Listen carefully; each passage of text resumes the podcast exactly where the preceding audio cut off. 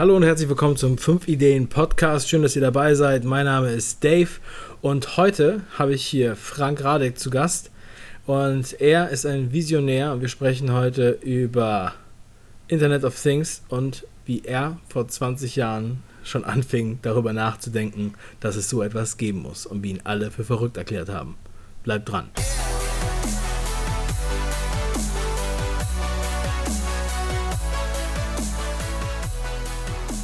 Ja, schön, dass ihr dabei seid.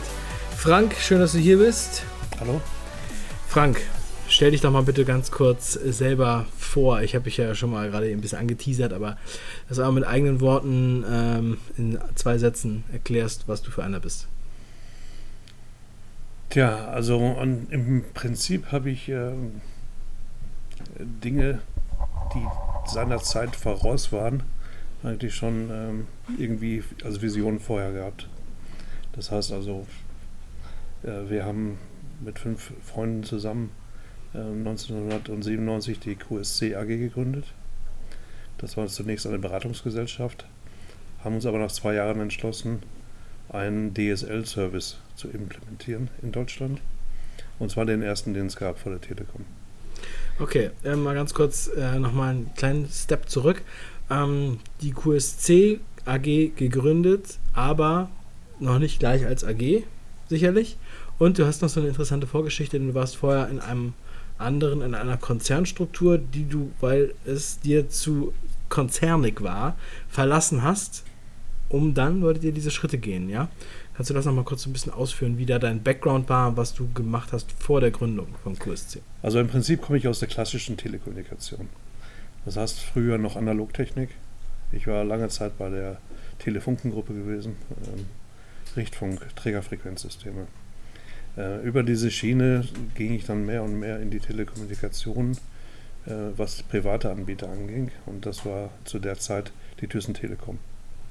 Thyssen Telekom in, in äh, Düsseldorf, die seinerzeit äh, ähnlich wie andere Anbieter ein bundesweites äh, Telekommunikationsnetz ausrollen wollte. Das hat aber leider nicht geklappt mit der Thyssen Telekom aus verschiedenen Gründen.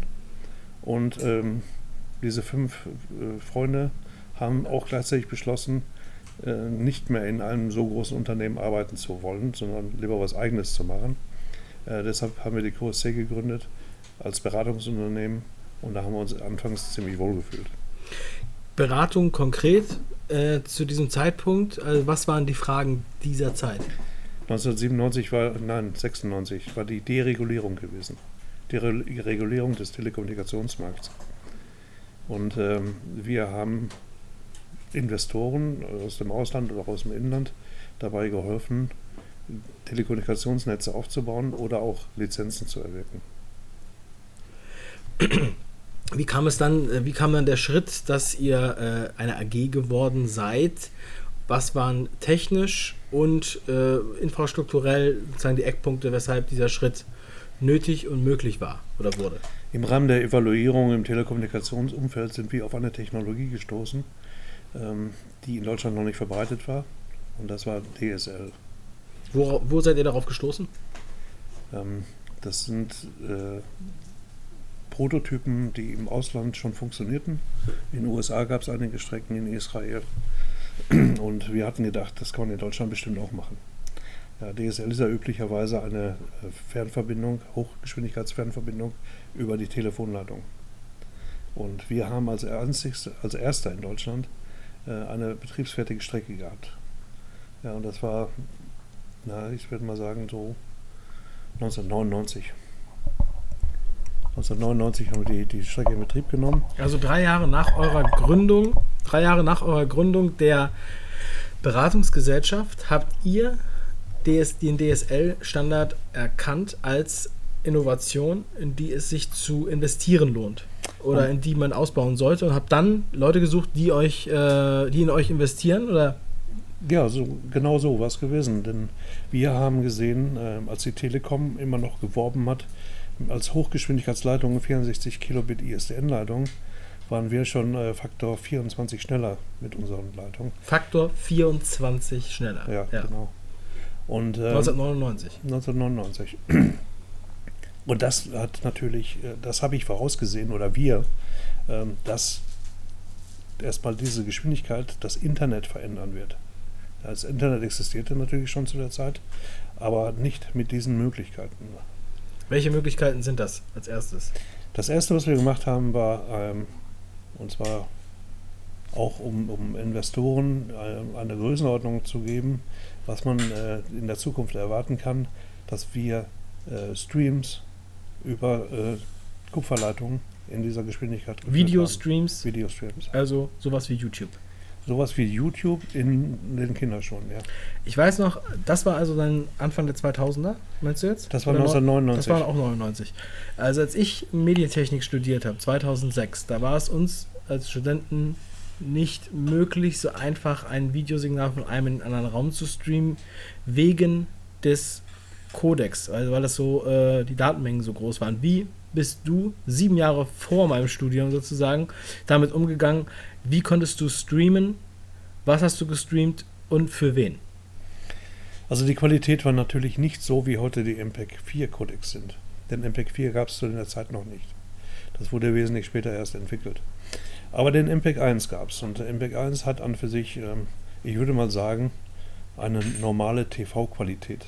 Äh, konnte man damit hinkriegen über eine 2 Megabit Leitung. Normale TV-Leitung, äh, Qualität von einem SD-Signal. SD-Signal, Ja. natürlich. MPEG ist übrigens ein Videocodec, wer das nicht weiß. Und das steht für Motion Picture Ex- Expert Group, also sozusagen ein Standard, auf den man sich in dieser Motion Picture Expert Group geeinigt hat, ne, damit man sozusagen einen einheitlichen Standard fährt und nicht zu viele Leute gleichzeitig äh, an anderen Standards äh, rumfummeln. Und das wird ja heute noch MPEG genannt. Ist das richtig so? Das ist richtig, ja. Wir haben damals einen Encoder gebaut, äh, der diese Signale encodiert hat und dann hat eben einen Player, äh, der das wiedergegeben hat auf der anderen Seite. Wo, für welchen Zweck und über welche Distanz habt ihr das äh, genutzt? Die Distanz war an für sich unendlich, denn ähm, wir haben ja nur die Last Mile überbrückt. Das heißt also vom Internet zu dem Benutzer. Ja, das sind halt eben diese drei, vier Kilometer Kupferleitung, die man im Boden hat. Aber daran hing es ja damals. Ja, übers Internet zu übertragen mit äh, großen Bandbreiten war ja nicht das Problem gewesen. Aber die hat man ja nicht im Haus gehabt. Mhm. Und dann, ähm, wie seid ihr da auf Investoren äh, gekommen? Oder äh, ich meine, wie, wie macht man das? Ähm, habt ihr Anzeigen in der Zeitung geschaltet? Habt ihr irgendwen angerufen? Oder habt ihr, äh, seid ihr zur Börse gefahren? Wie, wie kann man sich das vorstellen? Wie habt ihr die Investoren rangeholt? Und wie habt ihr die zu einer Zeit, die ja der Zeit weit voraus war, sozusagen eurer Vision, davon überzeugt, dass sie euch vertrauen? Ähm, ein befreundeter Investor, den wir lange vorher schon kannten und dem wir auch geholfen haben bei einigen Beratungsprojekten, hatte Interesse gezeigt, erstmal in uns zu investieren, weil wir damals schon na, coole Ideen hatten, würde man heute sagen. Ähm, aber also, dann, du musst nicht den Namen sagen, aber so, dass, du, dass man so ein bisschen vag ganz kleine äh, Randnotizen sozusagen zu diesem Investor bekommt, weil ich glaube, das ist ganz spannend. Ähm, also dieser befreundete Investor hat ähm, das Vermögen von ca. 20 bis 30 privaten Familien aus den USA verwaltet und hatte ein Budget von, von ca. 3 Milliarden US-Dollar. Wie viel hat er euch dann gegeben von Der den hat 3 uns Milliarden? Die ersten 50 Millionen eingelegt, was natürlich für ein DSL-Netz ein Tropfen auf den heißen Steine ist. Ja. Und äh, hat uns aber. Wie viel brauchtet ihr denn? Wir brauchten ungefähr eine halbe Milliarde. Okay. Also an für sich äh, war das so die Größenordnung, die wir erhofft haben. Und das kriegt man natürlich nicht einfach so über Nacht. Aber durch dieses Netzwerk von Investoren, was wir dann aufgebaut hatten, ähm, kamen natürlich viele Leute zu uns, um äh, zu schauen, äh, ist das eine Idee, in der sich das lohnt zu investieren. Und vor allen Dingen natürlich dann auch vor dem Börsengang. Also da spricht man von Pre-IPO, also Pre, äh. Immer natürlich unter der Maßgabe, dass es irgendwann mal eine Aktiengesellschaft werden wird. Auf diesem Weg haben wir dann natürlich durch unsere, ähm, durch unsere Vorführung der, der, der Vision, die wir damals hatten, und da, da gehörte auch dieser äh, Livestream dazu, denn wir hatten gemerkt, dass die Investoren, wenn wir denen äh, erzählt hatten, 64 Kilobit, 2 Megabit, ähm, spätestens als sie im Flugzeug gesessen hatten, hatten die das wieder vergessen. Das war quasi für Fachchinesisch für die. Das war so Fachchinesisch und man konnte sich auch anhand dieser Zahlen nicht vorstellen, dass das das Internet ändern würde. Ja. Aber als wir diese Videoübertragungen gezeigt hatten und auch bewiesen haben, dass es wirklich durch den Draht durchgeht, durch den Telefondraht. Also sprich, nochmal ganz kurz, damit man sich das vorstellen kann. Also wir haben quasi zwei Computer in einem Raum oder verbunden nur mit zwei Kupferdrähten. Nein, das waren keine zwei Computer. Ein Computer stand irgendwo. Ja. Das war quasi der Videostreamer. Genauso wie heute bei YouTube, wo man auch nicht weiß, wo der steht. Ja, okay. Und die andere Hälfte war quasi der Empfänger, der Player, der das Signal wiedergegeben hat. Und dazwischen war ein Kupferdraht, der natürlich bis zu einem DSL-Router beziehungsweise bis zu einem Netzwerkknoten ging und dann ins Internet. Also die Last Mile, so wie man sich das vorstellt, wenn Ja. man im Haus ist. Und im, im Wesentlichen ist es ja dann der Kupferdraht gewesen, der diese letzte Meile überbrückt hat. Ihr habt dann also die internationalen Investoren hier gehabt. Ähm, hier in Köln war das, ne? Ähm, und ihr wartet, also, äh, die waren aus welchen Ländern? Die meisten waren aus den USA. Aus den USA. Und ähm, was hast du denen dann gezeigt? Was war sozusagen das Programm, was du denen äh, ge gestreamt hast? Na, außer an ein paar High-Speed-Internetseiten, die es damals schon gab, aber die waren wirklich handverlesen, ähm, die sich äh, schnell aufgebaut hatten und durch irgendwelche Effekte verändert hatten, Flash oder sowas. Ähm, das waren aber wirklich ganz, ganz wenig, die man konnte man an der Hand abzählen. Ähm, daneben hatten wir natürlich diesen Trailer von Apollo 13. Apollo 13, im Kinofilm. Apollo 13, den Kinofilm. Das war ein öffentlicher Trailer gewesen, den wir encodiert haben äh, mit 2 Megabit und dann über die Leitung gestreamt. Das war ein Trailer von 5 bis 7 Minuten und die Amerikaner waren wirklich fasziniert, den halt eben so zu erleben. Das haben sie verstanden, da Das haben sie dann sofort verstanden gewusst. Und da wussten die ganz genau, da geht die Reise hin. Ich meine, wenn man sich heute umschaut, ist es gang und gäbe. Ja, das ist äh, ganz normal. Aber zu dieser Zeit war es wirklich schon sehr, sehr futuristisch, dass man ähm, über das damalige Internet, sprich ISDN, äh, solche Bilder übertragen kann in einer Qualität, dass man wirklich sich an dem Fernseher angenähert hat. Das alleine klingt ja schon mal nach einer sehr interessanten Geschichte, schöne Anekdote. Darüber kann man wahrscheinlich auch ein Buch schreiben. Aber das war nicht das Ende, denn danach bist du ja erst so richtig in Fahrt gekommen. Ja, wie waren dann die nächsten Steps? Also ich habe hier gerade ein Interview äh, gefunden von 2004. Also es ist heute 13 Jahre alt. Und du sprichst über eine Software, die du programmiert hast, die Spracherkennung äh, über Spracherkennung funktioniert oder die Sprache erkennen kann, mit der du dann Geräte im Haushalt steuern wolltest, 13 Jahre, also 2004. Was, was hat es damit auf sich? Was, was ist da, was hast du da für eine Vision gehabt? Und wie wurde darauf reagiert? Ja, 2004 war das Interview. Und natürlich äh, war das schon alles einige Jahre in Betrieb.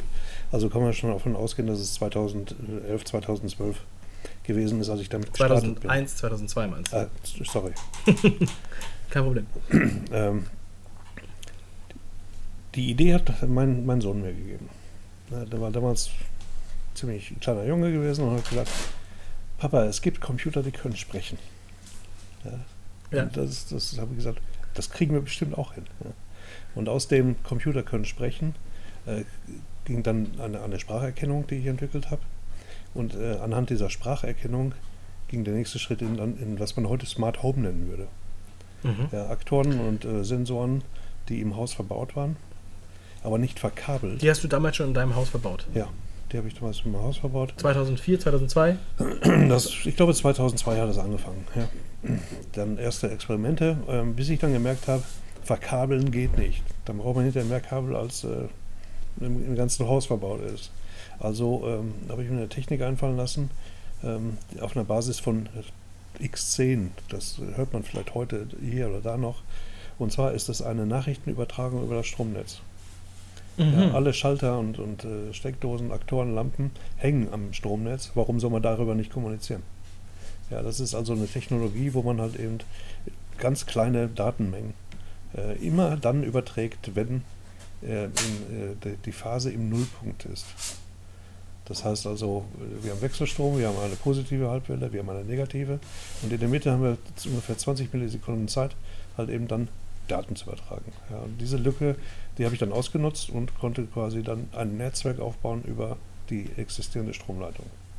Das gekoppelt natürlich an die Spracherkennung.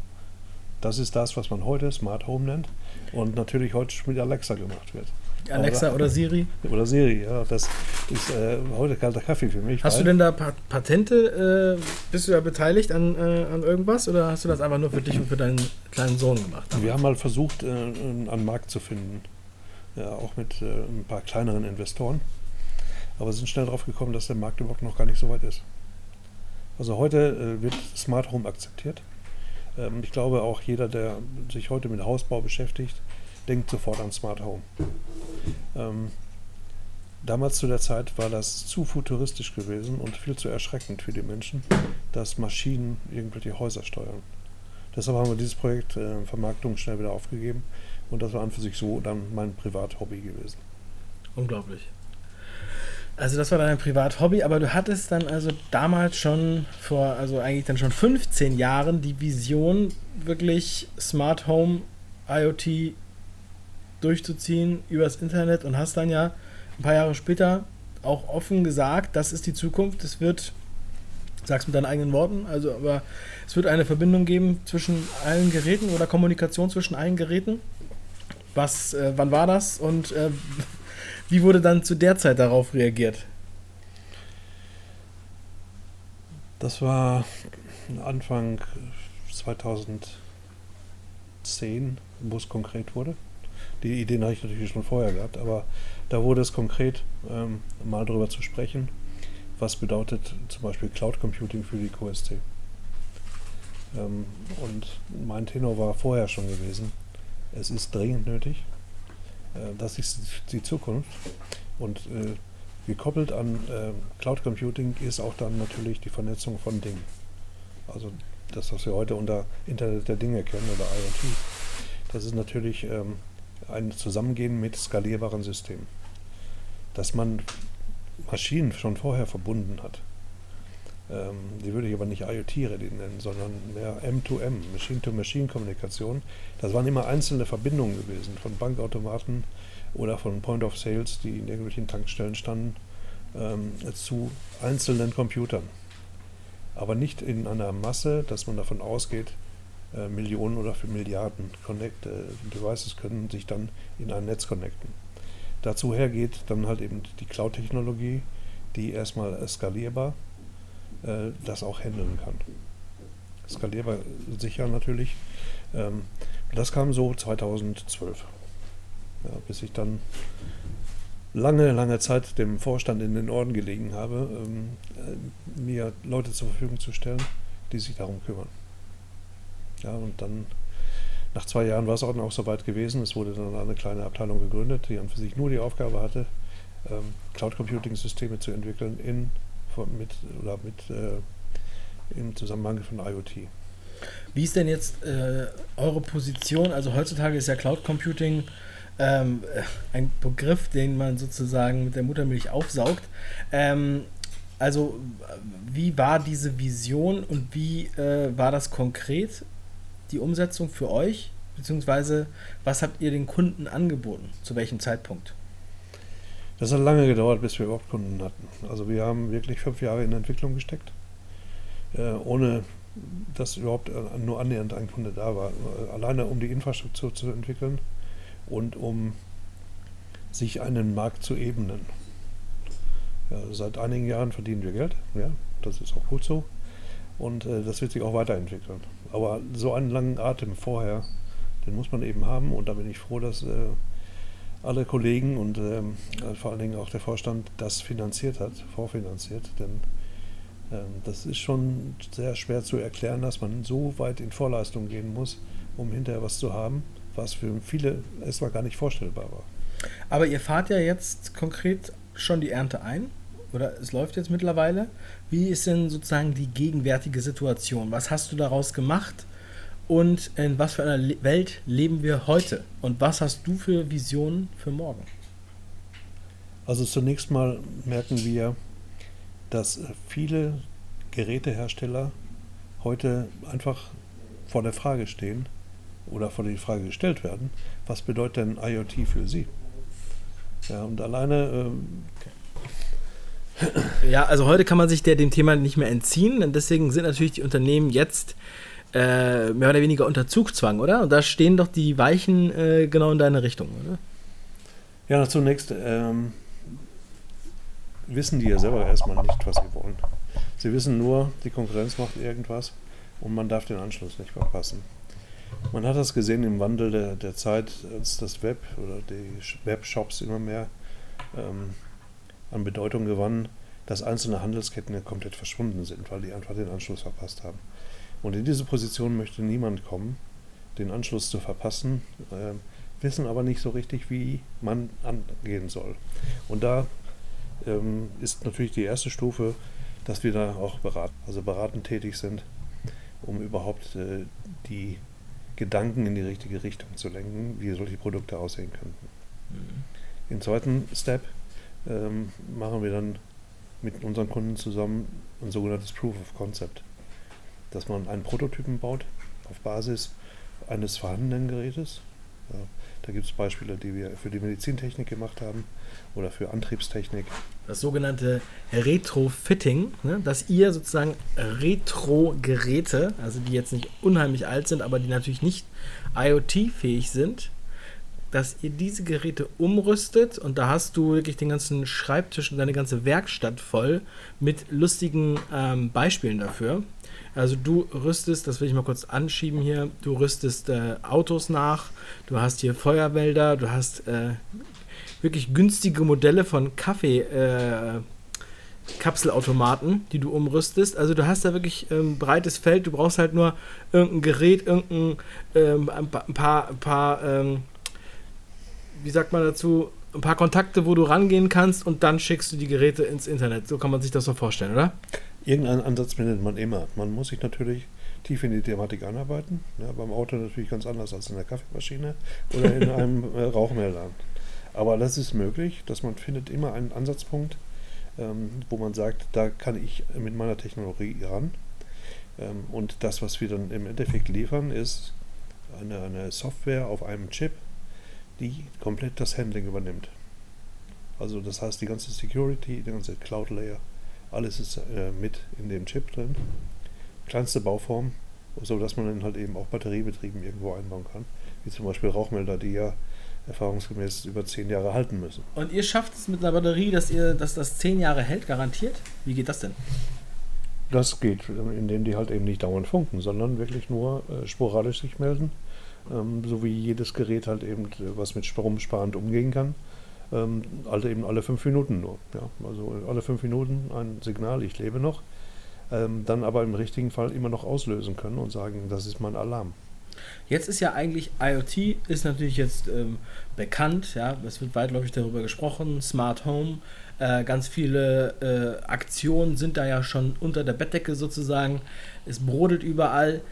Du hast natürlich noch einen besseren Blick auf die Industrie. Wie sieht das aus ähm, derzeit, deiner Meinung nach, und was haben wir in fünf Jahren oder in zehn Jahren oder in, oder in einem Jahr? Was für Dekaden äh, erwarten uns da? Wir stehen jetzt an dem, an dem Punkt, dass äh, Firmen überlegen oder an, in eine Handlungsnot kommen äh, und langsam anfangen, Geräte zu entwickeln oder mit uns zusammen zu entwickeln, die IoT-ready sind. Ich erwarte, dass wir in fünf Jahren kein einziges Haushaltsgerät mehr haben, was nicht mit äh, dem Internet kommuniziert. Ja, der vielgesagte Kühlschrank, ähm, der Toaster, die Kaffeemaschine, im Endeffekt äh, alles, was halt eben vernetzt werden kann, äh, wird auch vernetzt. Ob das jetzt einen Benefit bringt für den User, für den äh, Hersteller, das äh, muss man abwarten. Äh, es gibt viele Beispiele, ähm, wo der User halt eben ähm, seine Vorteile hat, indem halt eben einfache Bedienung, eine schöne App oder kann sie in Hausautomationssysteme mit einbinden. Und der Hersteller natürlich, dass er den Gebrauch seines Gerätes äh, sieht das, was an für sich verborgen ist. Wenn ich das Gerät verkaufe, weiß ich nicht, wie oft wird es benutzt. Äh, ähm, das heißt also, wenn ich Informationen darüber habe, kann ich natürlich auch meine Entwicklungsprozesse ganz anders abstimmen oder halt eben auch mehr Service für den Kunden bieten. Ja, wir sitzen ja hier an einem besonderen Ort. Ähm, deswegen hat man auch das ein oder andere Mal ein bisschen rumpeln, ein bisschen rascheln, ein bisschen äh, kling, klang, klung. Ja, also wir sind hier in deiner sogenannten Frankies IoT Garage. IoT Garage, was hat es ähm, auf sich? Was ist das? Und äh, ja, was versprichst du dir davon? IoT Garage ist an für sich eine Reihe von äh, kurzen Beiträgen rund um das Thema IoT, um ähm, Leuten zu vermitteln, ähm, was ist das äh, Thema, ähm, was kann man damit machen und wir wollen auch in kurzen Praxisbeispielen zeigen, was real möglich ist. Wir werden keine Produkte zeigen, sondern wirklich nur alles, was auf dem Labor kommt und halt eben äh, ja, einfach mal so just for fun umgerüstet wird. Also sozusagen wirklich äh, von der Techie, durch die Techie-Brille, oder? Absolut. Wer ist sozusagen, äh, das, der, wer ist die Zielgruppe, wer sollte unbedingt einschalten bei deinem neuen Format Frankies IoT Garage auf YouTube und Widme? An für sich jeder, der sich mit IoT beschäftigt. Denn äh, wir gehen natürlich nicht so tief in die äh, Thematik runter, dass es nur Programmierer verstehen. Sondern an für sich sind die Reihen so gestaltet, dass jeder daraus einen Nutzen ziehen kann. Also wir haben quasi eine neue inspirierende Quelle für alle Technikbegeisterten und äh, Technik-Nerds auch. Ja, sehr interessant. Ich werde auf jeden Fall ähm, in der Beschreibung deine Sendung äh, verlinken. Dann sollen die Leute auf jeden Fall mal reinschauen. Die Sendung ist auf Englisch und ich bin daran auch nicht ganz unbeteiligt. So viel möchte ich schon einmal verraten. Ja, Frank, das, ähm, also Frank, das ist eine, eine, wirklich schöne, schöne, interessante Geschichte, die du da erlebt hast. Ein toller Werdegang. Da könnte man wahrscheinlich ein dickes Buch drüber schreiben. Ja, vielleicht hast du da schon dran gearbeitet. Ähm, ich würde mich freuen, wenn wir da vielleicht nochmal drauf zu sprechen kommen, äh, im, vielleicht in einem Jahr und nochmal so ein kleines, ähm, so eine Retrospektive äh, einnehmen, wie das dann gelaufen ist oder auch in fünf Jahren. Schauen wir uns das mal an. Ich freue mich, dass du da warst und wünsche dir weiterhin viel Erfolg mit der Arbeit von dir und von euch. Vielen Dank.